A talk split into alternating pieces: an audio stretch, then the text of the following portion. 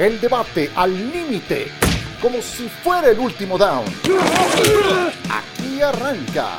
Cuarta oportunidad.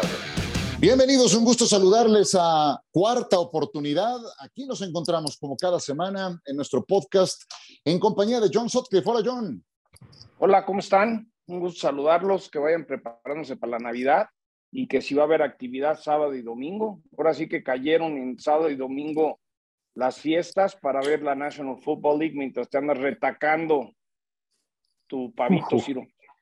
Sí, sí, sí, qué, qué, maravilla ser aficionado a la NFL en estos casos, ¿no? algunos nos tocará trabajarlo y también será sí, sí. ese un gusto eh, acompañarnos. Navidad, en Navidad en Indianápolis y Año Nuevo en Cincinnati, estoy bien emocionado.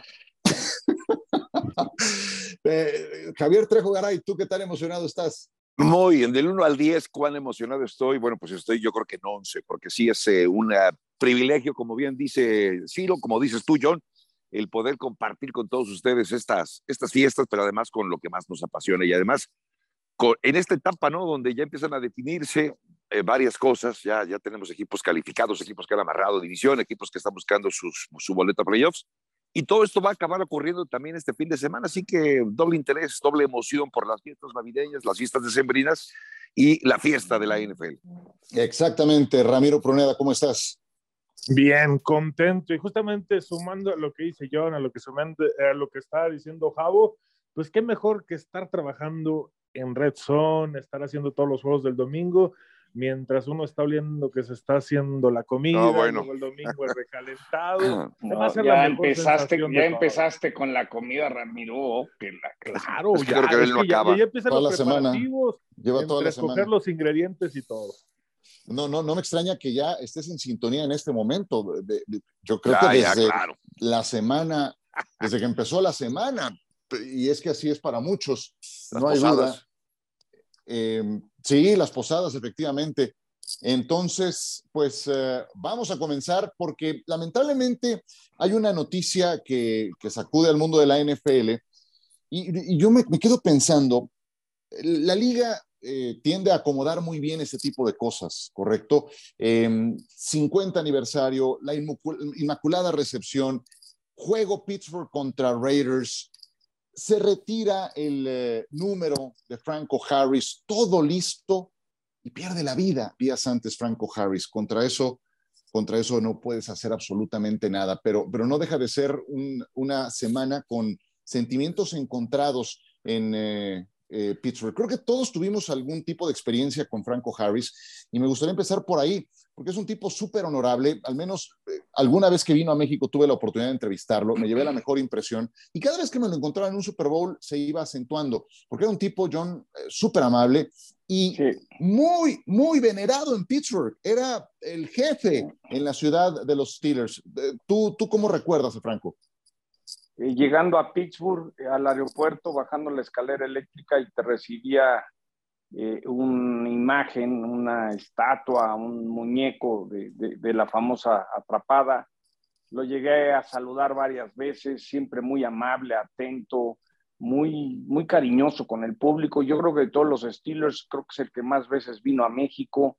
Fue un golpe durísimo, ¿no? Yo creo que pues, hablaba con Mauricio Pedrosa, que creo que dos, hace dos días estaba dando una entrevista, entonces pareciera que fue algo repentino, no, no, no se lo esperaba a nadie y, y creo que va a ser muy especial, muy especial el, el Steelers Raiders porque se fue, no un grande de los Steelers, un grande de la National Football League. Sí, Javier, tú, tú tuviste la oportunidad de tratarlo alguna vez, ¿cuál es tu impresión? De Franco sí, eh, algunas de las veces que vino a México, sí, ciertamente, porque además venía haciendo promoción no solamente de NFL, sino de algún programa específico de NFL o incluso de algún patrocinador de la NFL que alguna vez lo invitó también a, a México. Uh -huh. Y cuando piensas necesariamente en las eh, grandes figuras del equipo de Pittsburgh en eh, la década de los 70 y lo que ha representado este hombre, eh, a ver, todo el mundo nos acordamos de aquello, bueno, no sé si todo el mundo, pero los que ya peinamos canas o ya no peinamos casi nada, también eh, recordamos aquella, aquel equipo de los 70 con la cortina de acero, por ejemplo, piensas uh -huh. en, en, Terry Bradshaw, piensas en Lynn pero invariablemente tienes que pensar en este hombre, en Franco Harris, cuando hacía también aquella, eh, aquel dúo con, con Rocky Blyer, que era también un, gran jugador también.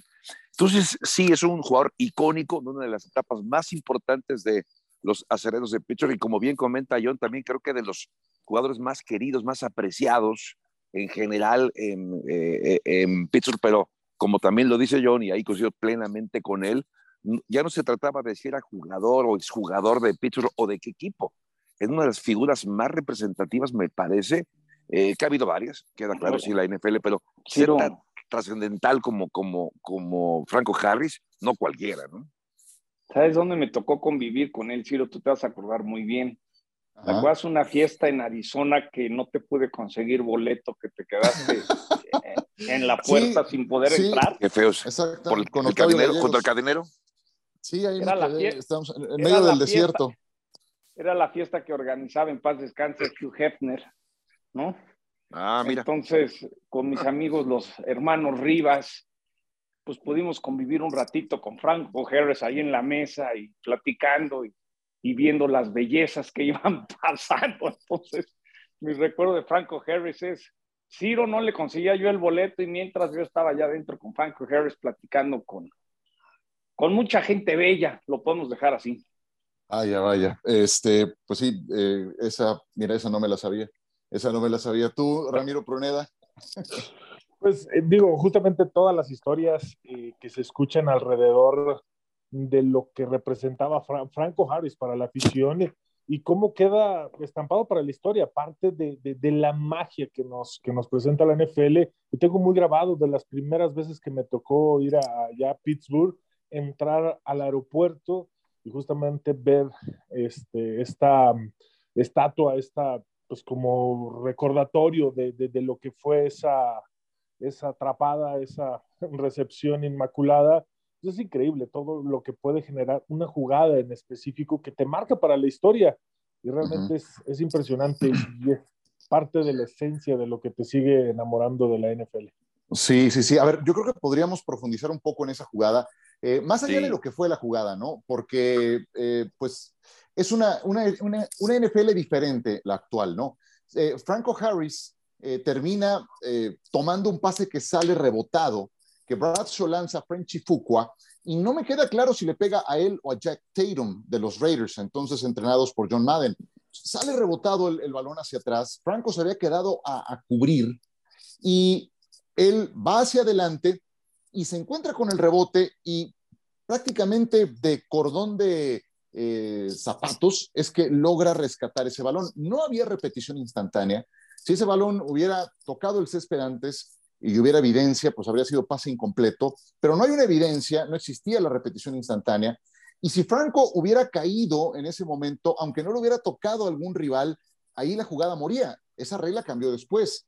Eh, termina escapándose a touchdown. Franco Harris era un jugador novato y mucha gente hoy no lo recuerda, pero Pittsburgh era un equipo perdedor antes de esos tiempos. En los 60 era una franquicia muy mala. Hoy nos acordamos de los Steelers ganadores, la cortina de acero, los Super Bowls, la cantidad de leyendas que tienen, tapizado el Salón de la Fama, pero antes de esta jugada era un equipo perdedor sí creo, John, que si pones un timeline, una gráfica de la historia de la NFL, un gran punto de inflexión ocurre a partir de esa jugada. Creo que es la, es la mejor manera en que yo le podría explicar a alguien que no sepa de esta jugada lo que representó. ¿Tú cómo lo harías?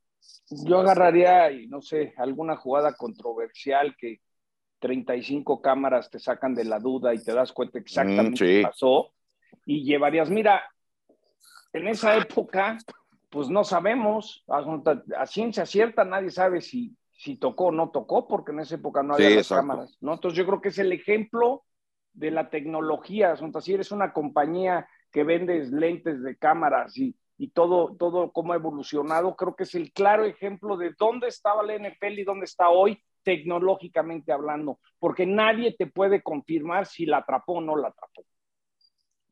Sí, 50, años, 50 años después, ¿no? Sí, es, justamente ese es el, tema. Durante mucho tiempo se discutió y evidentemente con la muerte de Franco Harris sale otra vez a relucir el tema, ¿no? Si, si fue o no fue una jugada que donde el balón haya tocado el piso o no.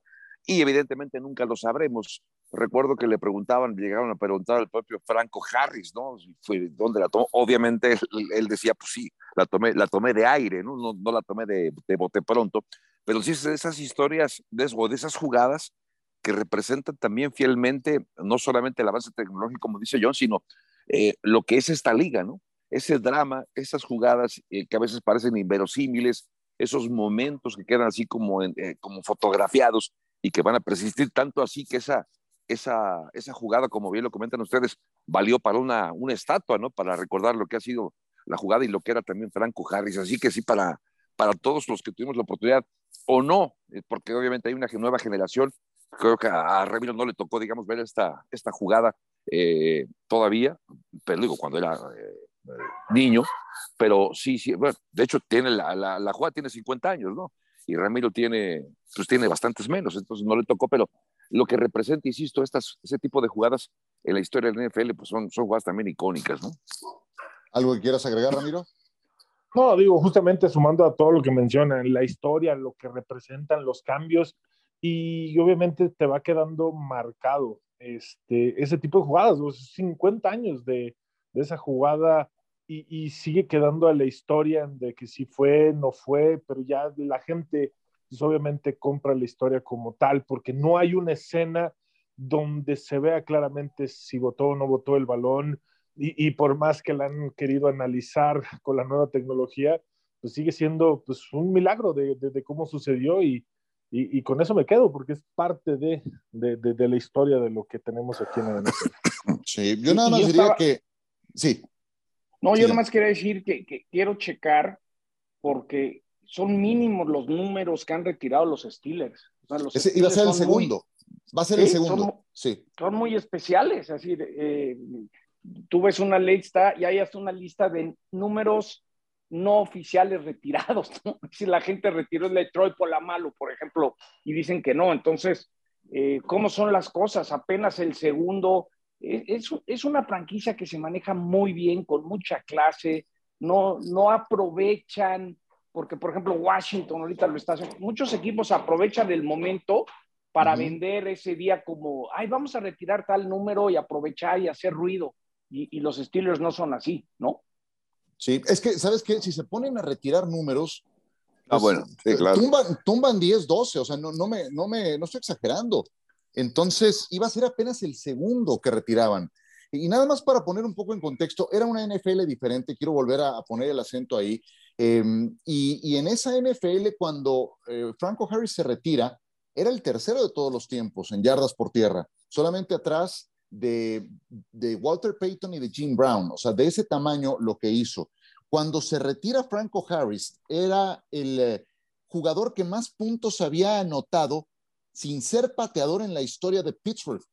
600 puntos vinieron por cuenta suya tercero global solamente detrás de Gary Anderson y de Roger Ella, que eran pateadores. Y sus 100 touchdowns lo ponían en el primer lugar, dejando muy lejos a John Stalwart con 64, a Lynn Swan con 63 y a Louis Lips con 46. De ese tamaño era este señor. Por eso eh, a mí me, me, me, entristeció la noticia. Mira, no le voy a Pittsburgh, ni mucho menos, pero sé lo que representó para la franquicia, sí. sé el tamaño de este equipo, sé lo que era antes eh, de la cortina de acero y lo que representó esa jugada. Y me entristeció mucho que haya ocurrido antes de ese homenaje que le iban a hacer eh, el día después de los 50 años de la Inmaculada Recepción, cuando se iba a jugar en Pittsburgh el partido contra los Raiders. En fin, yo así lo podría cerrar y, y se va un grande de verdad de la NFL, más allá de números, más allá de eh, triunfos que tiene un montón pues sí es un personaje icónico en la historia de la NFL. Descansa en paz. Franco Sácame Harris. una duda, Ciro. ¿Cuál es el sí, otro sí. número, el, el, que está retirado? Oh, te lo digo ahora mismo. Te lo digo ahora mismo. ¿Por qué no ¿Es me... Lambert? Sí. No, no, este Mike Webster, Jack Lambert. Tengo la duda, ¿eh? A ver, ya te digo. Ahora mismo te digo. Bradshaw eh, no, no, fue tampoco, ¿no? La verdad, yo tuve que recurrir a, a, a consultas. Eh, con este va a ser el tercer número retirado, el 70 de Ernie Stotner, el 75 de Joe Green y el 32 ahora de Franco Harris ocurrirá en esta ceremonia. Pues sí, Ernie es que sí. Stouter, yo de ese no sí. me acuerdo, la verdad. No, pues jugó en los 50. Lo cual me había extraña. que, traer a, Mu- había que traer a Murrieta. Había que traer a Murrieta para que nos explique. Al coronista oficial.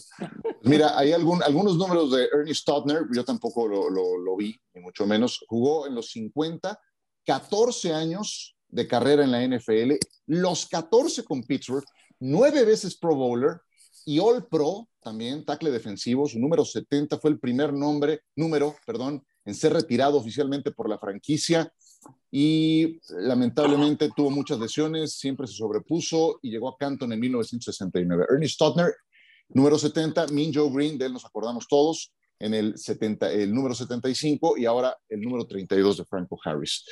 Pues no tengo duda que Pittsburgh va a estar suficientemente inspirado para dedicarle el juego a Franco y le va a ganar a los Raiders o alguien opina lo contrario. No. ¿No? Ay, A ver, bueno. los Raiders, los hablen Raiders no están jugando mal, ¿eh? sí, yo creo que están jugando los bien. Raiders no están jugando mal, digo, gracias a Belichick y su equipo, el, el regalo de Navidad adelantado el pasado domingo, pero quién sabe, ¿eh? hay que ver, este, Kenny Pickett no ha estado bien, eh, yo creo que lo van a guardar, Trubisky, yo tengo mis dudas, ¿eh? Yo, yo creo que ahí le metería una lanita a los Raiders, ¿eh? Sí, yo también creo Se que Raiders- encima, a ver, venga, Yo- defiendan Yo está, caso es- con los es- Raiders. es- está jugando mejor Raiders, es decir, a ver, sigue siendo un equipo irregular. eh, eh, la llegada de McDaniel, ya comentamos un poco este, y lo hemos hablado durante toda esta temporada, ¿no? El, el haber cambiado de entrenador de jefe cuando el equipo estaba jugando bien, cuando cerró bien la temporada, que se sobrepuso a todo el, el terremoto que supuso la salida de John Gruden, sin agraviar aquí a, a John, que seguramente le estoy pisando un callo. Pero fuera de eso, me parecía que el equipo había, había, había logrado encontrar Enrique Bisakia a, a su líder y lo acabas quitando para poner a McDaniels, que uh, tiene sus, sus asegúnes. Pero el equipo ya mejoró, el equipo me parece que ya encontró, ya se está conectando mejor Davante Adams con, con Derek Carr, con eh, Josh Jacobs, que por tierra es un corredorzazo, que además es un hombre que pocas lesiones sufre. Eh, eh, lo de Crosby como pass rusher me encanta. Yo creo que este equipo lo, lo veo jugando mejor. Va a cerrar mejor, sin duda, la temporada como, de, como inició la misma, ¿no? Ramiro, también te me echaste encima. No, digo, justamente digo, duele, los ¿eh? Están jugando bien, o, o sea, eso me queda claro, pero me llama mucho más la atención lo de los Raiders. Sí ha sido uno de los equipos más gitanos de lo que he visto durante cada partido, no de una semana a otra. Esa es la única constante que tienen, que pueden Sí, empezar exacto. ganando un partido, de repente los empaten en un cuarto y medio y al Divertido, ¿eh? o hasta en tiempo extra eh, toman una racha donde Joe Jacobs y Devontae Adams pueden sacar el partido sin ningún problema. Y juegos emocionantes, eso es definitivo. Pero sí veo una clara mejoría. Lo que sí veo que desentona es lo de Derek Carr. Ni creo que será un tema para analizar mucho más adelante cuando termine la temporada, pero no lo veo que él quiere estar en este equipo más. O sea, lo veo que quiere estar fuera. Y los demás, la defensa me gusta mucho de los Raiders, eh, pero creo que tienen una gran posibilidad de ganar este partido los Raiders. Más Y, los y ya regresó Darren Waller. Waller ya, reapareció. Ya está teniendo repeticiones Waller, entonces Sí, creo que eso está bien. Andan muy preocupados que Waller haya recaído con el problema de que tiene, ¿no? Del alcohol y todo eso, y las drogas. Hay, hay, hay mucha preocupación de, de que Darren Waller no vaya a recaer o, o no haya recaído, ¿no? Según me habían platicado. Wow, pues eh, yo sí, yo sí voy con Pittsburgh, genuinamente creo que, creo que toda esta atmósfera que se ha vivido en la semana los va a hacer elevar su nivel, sí, sí lo creo genuinamente, y me quedo con ellos ganando este partido, Eh, creo que Najee Harris está llevando el peso del equipo, Eh, ganaron la semana pasada aún con Mitchell Trubisky en los controles, ya podría estar disponible para este partido Kenny Pickett, eso es una decisión que, que está por tomarse. Eh, Pittsburgh, eh, yo sé que perdió hace dos semanas, pero conserva alguna esperanza de meterse a postemporada. Y, Nah. y creo que sí, pues sí. Matemáticamente al menos, ¿no? Exacto, Bueno, sí. bueno, pero- Claro. Sí. Por eso, tiene, tiene, tienen que pasar muchas cosas, ¿no? Y, y es complicado. Entonces, yo sí voy con Pittsburgh. Sí, creo que, eh, sí creo en los intangibles. Y este intangible es muy poderoso. Te lo, yo, yo creo que sí. Entonces, bueno, ya Pues veremos. ¿no? Quería Sí. explicar nomás algo que leí el otro día, porque el año que entra entra el nuevo contrato de televisión y las reglas para que te quiten un partido en casa y lo vuelvan internacional van a cambiar mucho. ¿A qué me refiero? La próxima temporada serán equipos de la conferencia americana que tienen un juego extra en casa. Entonces, ese es el juego extra que te pueden quitar. Eh, por ejemplo, Dallas y Pittsburgh por primera vez en el nuevo contrato le dicen a Pittsburgh, oye, vas a México, vas a Alemania, vas a Londres. No, no, no, no, acuérdate que ya te dimos un juego extra cada dos años y te tenemos que quitar dentro de esos años un juego. Entonces, por primera vez, la próxima temporada habrá equipos yendo a jugar fuera como locales que nunca pensamos. Es decir, ojalá el regreso de 2024 podría ser Dallas, porque para la temporada del 24 a los de la Nacional les van a dar un juego extra. Entonces, creo que finalmente está la estructura donde todos los equipos en algún momento dado tendrán que venir como locales a México. Quizás tarden 15 años que vengan todos los que queremos, pero por lo menos ya está estructurado en el nuevo contrato de televisión que lo tienen que hacer. Sí, ahora a mí lo que más me preocuparía, esa estructura ya está y sabemos cómo es la NFL de metódica. A mí me extrañaría, o lo que me importa más es que de este lado existan las condiciones y se renueve el contrato. Esa es la parte que a mí me preocupa más. sí, bueno, yo, ok. ¿Me dejo de preocupar? déjate de preocupar. Esa parte Mira, el consumidor más importante ahorita en los Estados Unidos son los latinos. Entonces la NPL quiere quedar bien con los latinos en Estados Unidos. Es decir, el venir a México, donde más reditúa para la NFL es en el consumo de los hispanos en Estados Unidos que ven que vino la NFL a México. Entonces, bueno, mientras no la reguemos, ¿verdad? Exactamente. No, Ese es el punto. no tengamos el, detallito por ahí, ¿no? Pero yo creo que, y yo creo que van a acabar metiendo, van a tratar de meter dos partidos a veces. Con la remodelación al Azteca, eso, eso será posible. Pero tienen que hacerlos, eh, tienen que hacerlos prácticamente lo que les he dicho, jueves, lunes, domingo, jueves. Tienes que meter durante 10 días los dos partidos porque... Sí, doble play, tienes que meter un doble play ahí. La infraestructura es como, como traer a, a los Rolling Stones en septiembre y luego que regresen en octubre, pues los números no se dan, que canten back to back o durante la misma semana para que salgan los números. Entonces yo creo que por ahí va la cosa. Y sí se llena, ¿eh? Sí, yo seguro, sí, genuinamente creo que se llenan dos estadios Azteca para, para un fin de semana de esa naturaleza. Bueno, eh, vamos a pausa, ¿qué les parece, no? Y hablamos de los partidos de esta jornada que están buenísimos.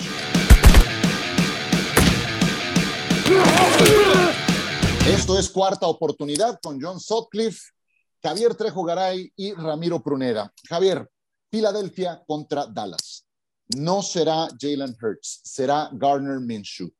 ¿Qué me dices? ¿Qué tanto pierde Filadelfia sin su quarterback aspirante a jugador más valioso de esta temporada? Yo creo que cambia el panorama totalmente, sino porque Jalen Hurts se, se, ha convertido no solamente en ese candidato a MVP, pero eh, es, forma parte él del sistema del ataque terrestre. Evidentemente un coreback eh, es parte de un sistema ofensivo, pero cuando has apostado a controlar el reloj de juego, a ralentizar también los partidos gracias a ese control terrestre y que tienes a buenos jugadores por tierra, pero tu mariscal de campo es también un arma muy importante. Sabes que, que no juega igual, es muy diferente y aquí tenemos un liniero ofensivo que también nos lo puede confirmar, proteger a un jugador, darle protección a un jugador eh, o coreback que corre a uno que es de bolsa de protección, cambia dramáticamente la situación. Ahora, no significa que por eso el equipo sea eh, o pueda tener una baja muy, muy sensible, pero yo creo que por la forma en la que juega Filadelfia y por la forma en la que ha dependido de, de Jalen Hurts, me parece que es un buen momento para que el equipo de los Vaqueros de Dallas pueda ganarle a Filadelfia y pelear por esta división. Yo no descarto que, que Dallas tengas el final de la temporada y miren que ya estamos en el final de la temporada, una oportunidad para terminar primero en esa división. Ya se complica, ¿no? Con la caída de Jacksonville ante Jacksonville, así ganándole a Filadelfia, pero, pero creo que el tropiezo de Dallas contra Jacksonville los, los frustra en buena medida, ¿no? Sí, sí, sí, lo, sin duda, sin duda, porque además fue si tú veías el calendario dices, bueno, este seguramente este lo gana Dallas o tiene que ganar. Sin embargo, Jacksonville también ha sido este equipo bipolar que tiene grandes actuaciones, ha, mejorado muchísimo también Trevor Lawrence. Eh, es un jugador que tiene, que ha tenido en los últimos partidos, partidos de tres touchdowns para arriba y de alguna manera entiendes, pero sí, yo, yo hubiera pensado que era favorito y que necesitaba además con la esa victoria. Pero vamos, eh, sí, entiendo, entiendo que es complicado ya eh, arrebatarle la división. Oficialmente no la ha asegurado todavía Filadelfia. y digamos que de ahí están sus, sus, aspiraciones, ¿no? Si Filadelfia gana hoy, eh, tendría el sembrado número uno en la nacional y sería desde los Colts en el 2009 que no que lo conseguían con, con tanto tiempo antes en, en, temporada regular. Yo a mí me tocó hacer el de Dallas Jacksonville y y me quedé con una frase que dijo Jerry Jones antes del partido, ¿no? Porque Dak dijo que, que, había que ser agresivo y a veces venían las intercepciones. Y Jerry Jones salió y dijo, bueno, el ser agresivo no puede terminar en intercepciones. Y justamente fue lo que le pasó a Dak. Es decir, y ahora Jerry ya salió a decir que lo apoya, pues ya no le queda de otra, ¿no? Yo, yo siento, y, creo que Ciro y yo no estado de acuerdo, es decir, en momentos claves el pobre Dak se cae. Sí creo que este partido sin Jalen Hurts por algo la línea se movió, es decir, Dallas es favorito por, por cinco. y medio, ¿no? Cinco, cinco y medio. Entonces yo pienso que el que, fue, el que no juegue Jalen Hurst movió la línea casi tres puntos, Ciro. Así cambia, claro.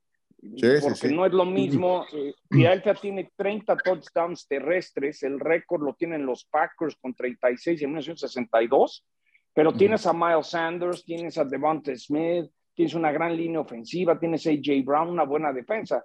Lo interesante va a ver, si Minshew puede sacarle provecho, es decir, se va a subir en un Ferrari, vamos a ver qué tanto le dejan pisarle al Ferrari, porque sí se va a subir a un gran coche, ¿no? Sí, bueno, ese es un Ferrari que tiene, lo tiene todo, ya lo decías, ¿no? Eh, y vaya, casi nadie repara en la defensiva de Filadelfia pero en su anterior juego lograron seis capturas de coreback. Seis. Llevan cinco juegos en esta campaña con seis o más capturas de coreback. Entonces, que se cuide Dak. A ver, te quiero preguntar por Dak Prescott, eh, Ramiro, porque todo el mundo dice, es que Dallas tiene que correr el balón, y yo genuinamente lo creo. Bueno, Dallas es el quinto equipo con más acarreos en la NFL. Quinto equipo. O sea, ya corren el balón. Pero ¿qué está ocurriendo? Que Dak, desde que regresó, lleva 10 intercepciones, la cifra más alta desde la semana 7. Que aún corriendo el balón, Dallas lleva cuatro juegos consecutivos con al menos una intercepción de Prescott. Entonces, ni siquiera así. ¿Cómo lo valoras? Eh, es que justamente lo que están diciendo de Filadelfia, cómo se mueve la línea eh, justamente cuando ya no está Jalen Hurts y son tres puntos. Y es parte fundamental de cómo está el sistema ofensivo de Filadelfia. Pero hay que tener en cuenta que los receptores están jugando bastante bien. La línea ofensiva está haciendo también un extraordinario eh, trabajo. Lo que recién acabas de mencionar de la defensa de Filadelfia con las capturas, la presión al coreback, es increíble.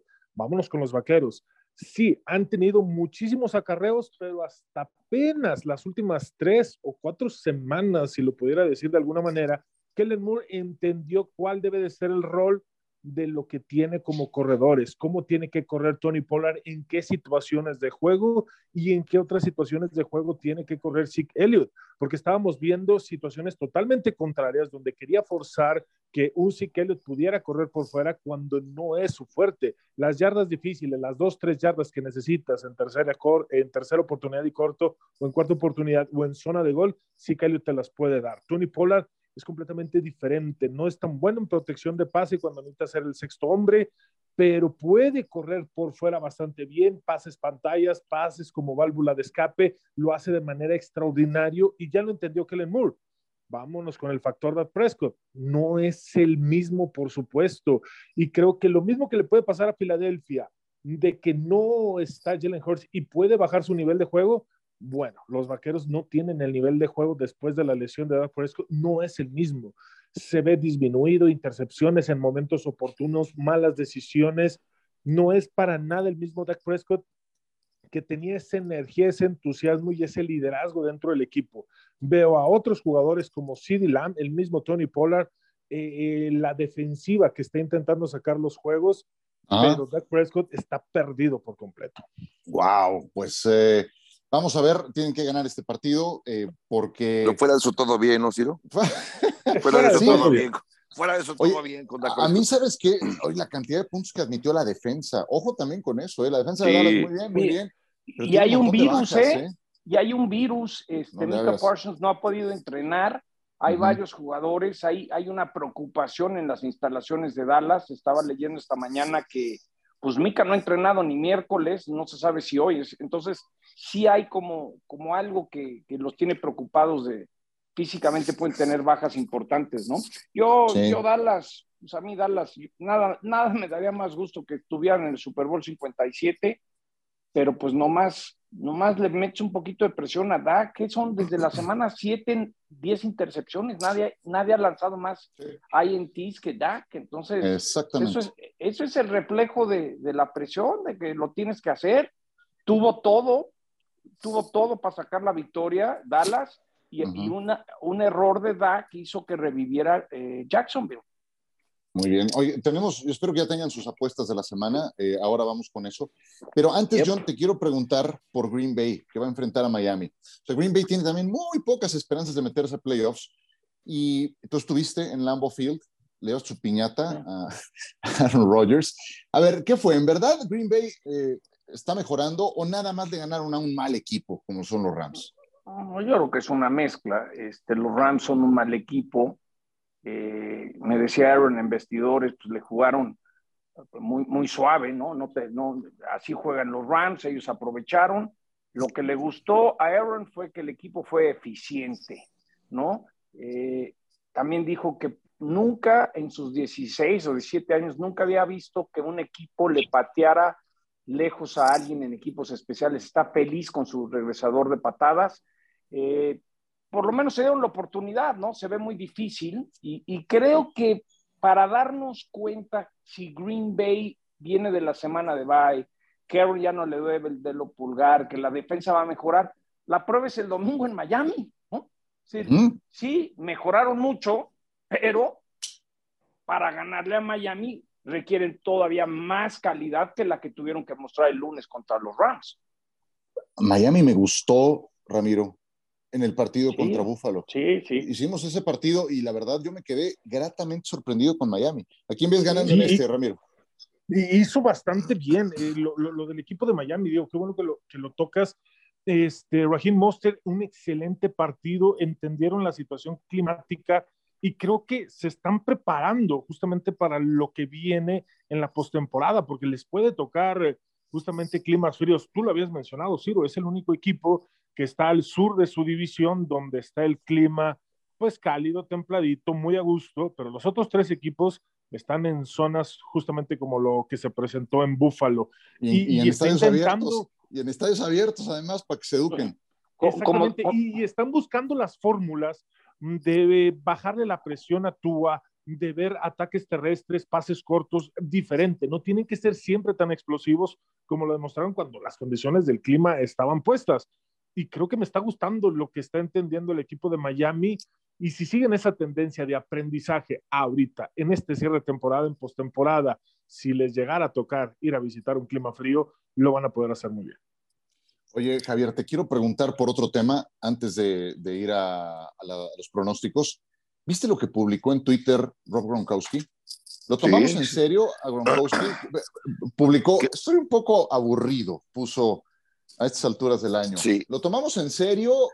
¿Tú, tú qué, piensas que ocurre en, la loca cabeza de, de Esa es una magnífica pregunta y tratar de, de, de, sondear lo insondeable en, en la psique de, de Rob Gronkowski. A ver, sí entiendo que el hecho de que un jugador se retire y que después le pasó a, Tom Brady, sin ir muy lejos, que al, mes de haberse retirado decidió que, que ya se había aburrido.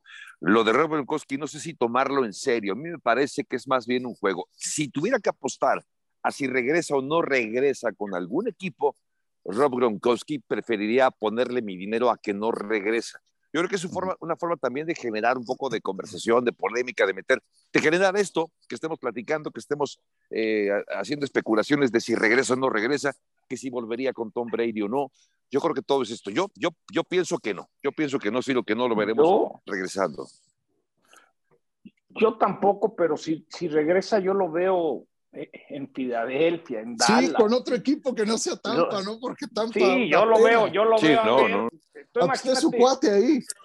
Que ahorita le hable, porque en eso es medio mercenario y tiene razón. Imagínate lo que le daría Gronk a Filadelfia. ¿No? Sí, sí, sí. Es lo único que le falta a Filadelfia. John a Búfalo. también, sí, también. Entonces, ojalá, ¿no? Ojalá, ¿por qué no? Yo creo que Gronk sabe que, el cuerpo no aguanta una temporada completa, pero, pero este, este cuate lo metes y vas a ver si no te, te hace el factor de jugar en el frío, la experiencia. Pues ojalá. A mí el, señor Fiesta le tengo mucho cariño y, pues, ¿por qué no? Pues que regrese. Kansas pero no regresa. Kansas City no, pues lo necesita. Sí, no, sí, es, lo ¿Sabes dónde quedaría perfecto? ¿En Búfalo o en Filadelfia? Sí, claro, Búfalo. Filadelfia perdió a Dallas Goddard. Eh, no estoy seguro si alcanza a regresar, pero sí. Eh, eh, yo, aquí lo, lo, que me parece relevante es que él siempre dijo, no, yo por Tom Brady sí regreso.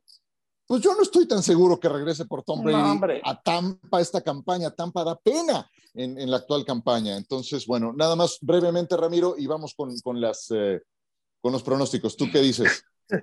pues literal que estaba aburrido, agarró su celular y literal. por ahí lo primero que iba a causar este tipo de polémicas. Yo la verdad no lo veo que pueda ver su regreso, porque ah. sí he estado muy ocupado en otras cosas, pero dudo que físicamente pueda tomar el ritmo en unas dos semanas para ayudarle a algún equipo este, en los playoffs. Yo sé que tiene la experiencia, que tiene tal vez ese conocimiento de juego, pero pues yo lo acabo de decir, o sea, el físico no está para una temporada completa después de todo lo que ha pasado en cuanto a lesiones. Sí, claro. de buenas a primeras, sin un entrenamiento o que al menos haya sabido que está en constante movimiento. Sé que abrió su gimnasio, pero nada más, él no se hace cargo. Digo, tiene gente que se hace cargo de eso, pero el señor anda en otras actividades. No, no lo veo. Creo que simplemente estaba aburrido. Ojalá regrese, estuviera divertido, ¿no? Hoy tiene 33 años, tampoco es que esté ya. No, pero, es un, jubilado temprano, ¿no? Pero está, está muy, muy lesionado. Sí, está, sí, sí, está es, es, es, por eso se tuvo que ir, ¿no? Gronk, yo creo que Gronk es el ejemplo de, de jugar, sacrificar el cuerpo y pagar factura muy corto, muy pronto en la carrera. Sí, no, le, ha pasado de todo. Eh, una de sus últimas lesiones fue fisura en cuatro costillas, fractura en otra y un pulmón perforado. Esa fue de las últimas, porque antes columna vertebral en el codo. No, no, no, no. Sí, su catálogo, su catálogo de lesiones. Oye, por cierto, de, esos datos que me encanta ver los boletos más caros, ahora que hay eh, juego de Navidad y todo, el juego que más está pagando el público visitante para ir a ver, a seguir a su equipo, es el Packers Miami. Entonces va a ser bien curioso, van a ver el domingo la mitad de Miami, si no es que más, va a ser, va a ser puro queso. Va a estar interesante ese, ese, ese juego de, porque Miami también es como Arizona, se vuelve como una ciudad turística, ¿no? No necesariamente hay esa gran base de aficionados, es más una ciudad de turismo. Entonces, veremos cómo se ven las tribunas en el partido. Que en teoría estaremos haciendo para Centro y Sudamérica, porque es el único a la una del este. Es un buen pretexto para, para subirle unos 25 grados centígrados al termómetro, ¿no? O más, ¿qué digo? Más, como 30, ¿no? Si te vas de Wisconsin a, ah, la Florida. No, no, bueno, no sabes el frío. Sí, me imagino. ¿Tienes tu apuesta, Ramiro? Vas, venga. Claro, lo que me gusta, y justamente del partido del, que están hablando, de Miami visitando a los Packers. Me encanta eso, trae cuatro puntos y medio de ventaja, obviamente Miami, y creo que es la oportunidad para reforzar lo que vimos que hicieron en Buffalo. Clima frío, así que se están preparando, está perfecto las condiciones y creo que lo van a hacer bastante bien el equipo Miami, así que me quedo con Miami. En los ves ganando, los ves ganando por más de cuatro a Miami. Así es, por menos puntos ya al menos de diferencia. Ah, caray. Muy bien. ¿Tú qué dices, eh, Javier? A ver, yo me quedo con uh, un partido que en principio no luce muy atractivo, es decir, para, para disfrutarlo quizá no, aunque para mí Detroit se ha convertido en un equipo también muy divertido, un equipo que anota muchos puntos, un equipo que tiene, tiene buen ataque terrestre, un Jared Goff que está haciendo bien las cosas sin que sea como algo para, para ponerlo en un, en un marco. buenos receptores, eh, una defensiva que permite muchos puntos y enfrenta a Carolina, que es un equipo también de estos que sufrió también durante parte de la temporada, pues eh, muchas, muchas bajas desde el head coach que se fue a Matrul, se fue McCaffrey, por cierto, y sin embargo no jugó mal, no está jugando mal. Veo parejo el partido, pero eh, de hecho cuando uno ve ESPN Analytics aparece como favorito el equipo de, Carolina 58 58.5% favorito sobre Detroit. Yo me quedo con Detroit. Yo creo que Detroit se va a acabar llevando la victoria por esa capacidad ofensiva que tiene. Es un equipo entretenido, un equipo que además juega con algo que es difícil de medir, como esta, esta pasión, esta, esta, esta emoción que imprime Dan Campbell, el head coach. Me gusta lo que estoy viendo de Detroit. Me quedo ganando, eh, viendo ganar a Detroit por menos de cuatro puntos ante el equipo de las Panteras de Carolina. Sí, para cambiar la cultura de un equipo como Detroit tenía que llegar un, terremoto tipo Dan Campbell, ¿no? Con, con ese discurso y le está funcionando. Ahora, ahora falta que arreglen la defensa, pero al ataque, como bien dices, es un equipo muy, muy divertido. John. Fíjense que hay una que me encanta, eh, con implicaciones de playoff. Titanes contra Tejanos. Sí, Titanes lleva cuatro derrotas consecutivas, pero bueno, Tejanos lleva nueve. Titans eh, le saca un juego de ventaja a los Jaguares. Ya llegó el momento de pánico le tienen que pegar. Me encanta Titanes menos tres y medio, como siempre compraría medio punto o un punto para bajar la dos y medio, pero creo que Titanes tiene que ganar en casa, pegarle a los Tejanos para tratar de acomodarse en la recta final para llevarse la, la sur de la americana. Me encanta Titanes, insisto, compraría un punto y lo bajaría a menos dos y medio. He seguido ese consejo de, comprar el medio punto y, me ha funcionado algunas veces. ¿Funciona o no, Ciro? Funciona mucho. Sí, sí, varias veces me ha sacado de, del atolladero. De esas, o por lo menos empataste, diste, bueno, por lo menos la salvé, ¿no? No, claro, es que muchas veces las líneas son tan, tan certeras dices, maldita sea, ¿cómo le hacen estos? Y, ya el medio punto luego te ayuda a desequilibrar la balanza y para que caiga de tu lado. y el partido de, esta, de este jueves por la noche que dirías Jaguares, Jets. No, está buenísimo. Está buenísimo el juego. Lo que pasa es cuando salió el calendario dices, no, hombre, qué petardo me aventaron qué perro. ese día, ¿no? qué perro me aventaron, ¿no? Un suaperro, pero está bueno el suaperro. Claro, por supuesto. Yo voy con Gigantes. Gigantes es desfavorecido por cuatro puntos en su partido contra Minnesota. ¿Han visto la defensa de Minnesota? Es, miserable. O sea, la semana pasada, yo sé que le ganaron y la remontada, pero admitieron 36 puntos contra Indianápolis. Y antes 34, y antes 22, 26, 40, 30 puntos. Esta, esta defensa admite puntos por decenas. Y yo sé que los gigantes no tienen muchos jugadores dinámicos, que, son más bien limitados en ese aspecto, pero entonces creo que es el antídoto precisamente para hacerles juego a los vikingos. Si me dan cuatro puntos con los gigantes, voy con ellos en este partido. Pues así quedamos, así quedamos. Recuerden que si entran en este tipo de juegos, de apuestas y demás, háganlo con moderación y con responsabilidad. Pues nos vamos. Feliz Navidad, señores. John, ¿algo con lo que quieras concluir? Nada, que tengan una gran Navidad, disfrutar toda la actividad del sábado y domingo de la National Football League. Los esperamos con los Chargers y los Colts. Tengo muchas ganas de ver en vivo y en directo a Justin Herbert. Creo que físicamente ya está bien y, qué, qué, qué, pedazo de coreback es. ¿eh? Me encanta Herbert. Creo que vale la pena ver a Herbert el lunes en Monday Night. Qué maravilla. Gracias, eh, mi querido Javier. Un abrazo. Gracias, Ciro, John, eh, Ram, un gusto saludarles, que tengan también una, un gran eh, eh, final de semana y sobre todo una gran Navidad en compañía de todos los suyos. Un fuerte abrazo a todos. Muchas gracias. Muchas gracias, Javier. Un abrazo también para ti y tu familia. Gracias, Ramiro. Un abrazo y nos estamos escuchando. Claro que sí, un abrazo para todos. John, Javo, Ciro, este, muy felices fiestas, disfrútenlo de lo mejor. Y pues a toda la gente, que realmente todos los deseos, todo lo que traen en su corazón, se haya cumplido de este año y el venidero. Así que vamos con todo con lo que sigue. Disfrutes la cena. También. No, oiga, primordial. Nos pasas crónica de una semana, ¿eh? por favor. A, granel. Gracias por acompañarnos y por su preferencia en esta cuarta oportunidad. Nos estamos escuchando muy pronto. Feliz Navidad. El debate al límite, como si fuera el último down. Gracias por escuchar Cuarta Oportunidad.